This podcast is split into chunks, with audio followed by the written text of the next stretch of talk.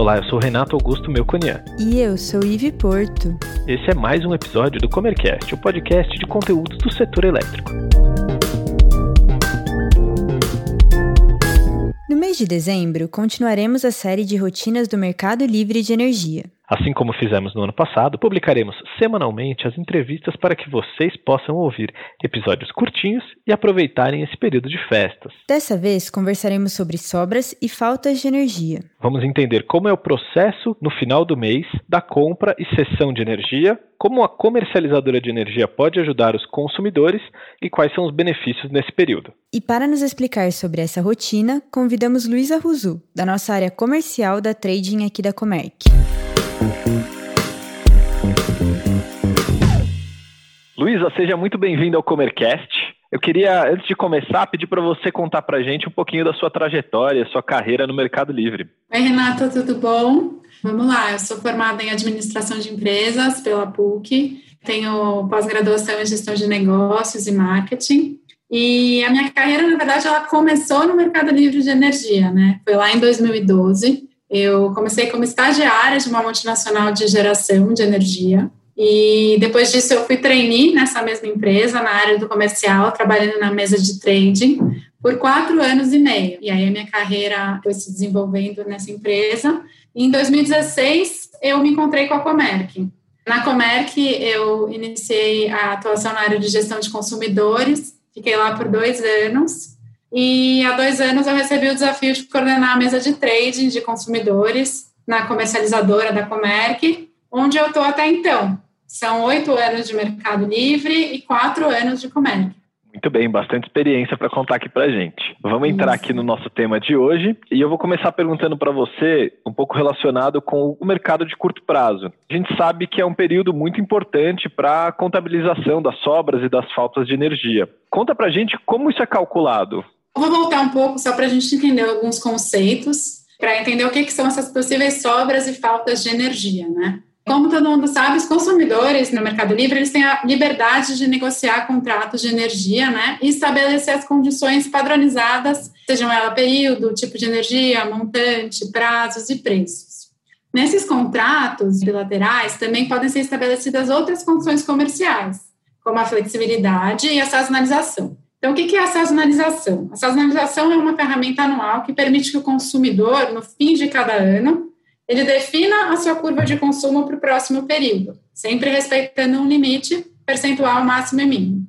E a flexibilidade é uma ferramenta mensal, onde o consumo ele pode oscilar em um determinado limite máximo e mínimo também sobre a energia que já foi sazonalizada. Só que o preço que se paga permanece o mesmo definido no contrato entre essa flexibilidade máxima e mínima.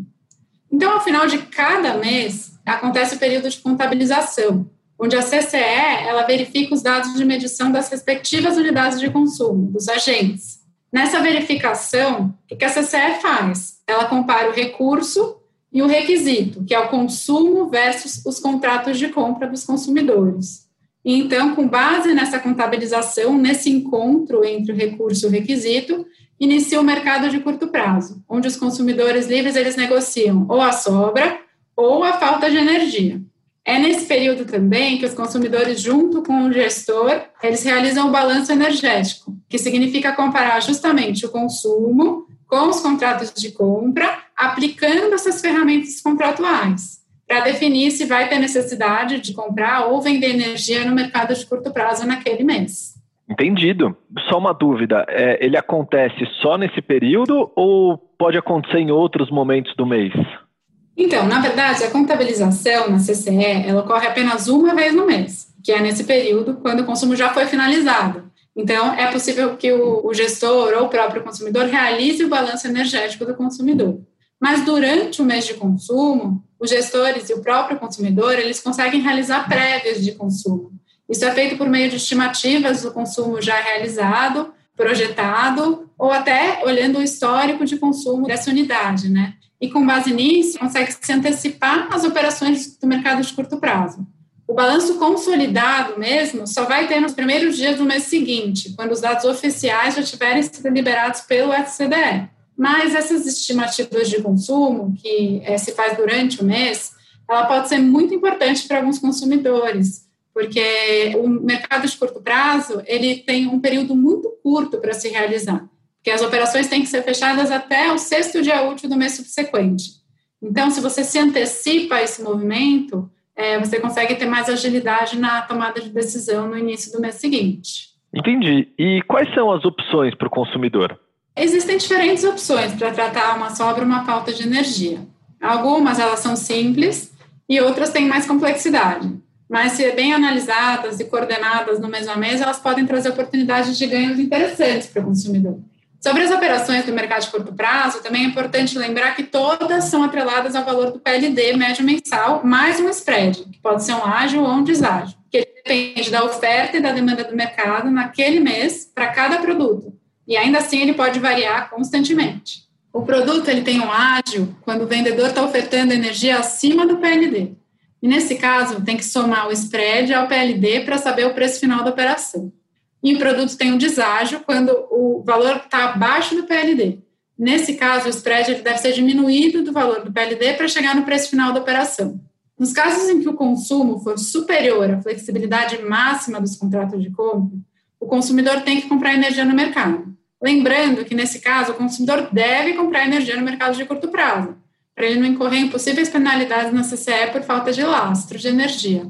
Já nos casos em que o consumo for inferior à flexibilidade mínima dos contratos, o consumidor pode avaliar três alternativas, considerando o volume que sobrou, que é a diferença entre a flexibilidade mínima e o consumo. A primeira delas é a liquidação financeira, onde basicamente o consumidor não faz nada. A CCE que vai contabilizar e ver que ele teve mais contrato do que o consumo. E aí o consumidor vai receber na conta do Bradesco destinada a essas operações o valor em aproximadamente 45 dias mas tem um ponto de atenção para essa opção. Nesse momento, devido à judicialização do setor, ainda tem muitas liminares vigentes no mercado, que impedem que esse recebimento seja de forma integral. E o valor acaba ficando retido em forma de crédito na CCE para abater encargos futuros. Ou seja, os consumidores não têm recebido o valor total liquidado dentro desse prazo previsto. A segunda alternativa é optar pela cessão de energia, que é uma operação onde o consumidor ele cede a energia que sobrou limitada ao volume de flexibilidade mínima dos seus contratos de compra para qualquer terceira parte. Nesse caso, o consumidor pode negociar essa energia tanto com o fornecedor atual de seus contratos, quanto realizar um processo de concorrência para identificar melhores preços no momento. Nesse processo, o consumidor necessariamente precisa emitir uma nota fiscal de cessão de energia e recebe o pagamento alguns dias após o fechamento da operação. A operação pode parecer um pouco mais complexa, mas você acaba antecipando o recebimento dos valores em relação à liquidação na CCE, e isso pode ser vantajoso para o consumidor. Uma terceira alternativa seria realizar redução contratual com o fornecedor atual. Essa renegociação, dependendo da necessidade do consumidor, pode ser realizada apenas por um mês ou por um período maior, desde que negociado com o fornecedor e realizados os devidos ajustes contratuais para formalizar essas novas condições. Legal, tem bastante opção para o cliente. Fala para gente qual dessas opções ou quais dessas são as mais vantajosas e como é o processo de decisão. Então, quando o consumidor tem falta de energia, não tem muita opção. Para ele não incorrer em penalidade no CCL, precisa comprar energia que faltou. Não tem outras opções. Essa compra pode ser realizada por meio de processo de concorrência para que ele identifique o melhor preço, que é o PLD mais o spread, no momento do processo. Quando o consumidor tem a sobra, a opção da liquidação na CCE, ela tende a ser um pouco menos vantajosa. Primeiro pelo prazo de recebimento do valor, que é de aproximadamente 45 dias, e pode nem ocorrer devido à judicialização, e porque se o consumidor tiver energia incentivada no portfólio, tem mais um ponto de desvantagem, porque essa energia costuma ter um ágio quando negociada de forma bilateral. E uma vez que ela é liquidada na CCE, esse ágio não é considerado, porque a CCE vai valorar a operação ao PLD médio do mês, sem considerar esse spread, ou seja, nesse cenário o consumidor ele recebe um valor menor e um prazo maior. A escolha das demais alternativas, seja a cessão ou a redução contratual, é estratégica e precisa ser avaliada e alinhada conforme o perfil de cada consumidor em conjunto com seu gestor no mês a mês. Importante ainda que o consumidor saiba que o mercado de curto prazo ocorre entre o primeiro e o sexto dia útil. Nesse período, os preços podem oscilar de acordo com a oferta e a demanda do mercado mas cabe definir o melhor momento para realizar a melhor operação. Lembrando que não é uma regra, mas o quanto antes o consumidor se antecipar, mais liquidez ele vai encontrar para realizar as operações. E pela dinâmica do curto prazo, deve ser um processo de decisão muito ágil, como eu já mencionei, porque devido à volatilidade de preços, as propostas costumam ter uma validade bastante curta. Luísa, vale a pena a empresa ficar no curto prazo?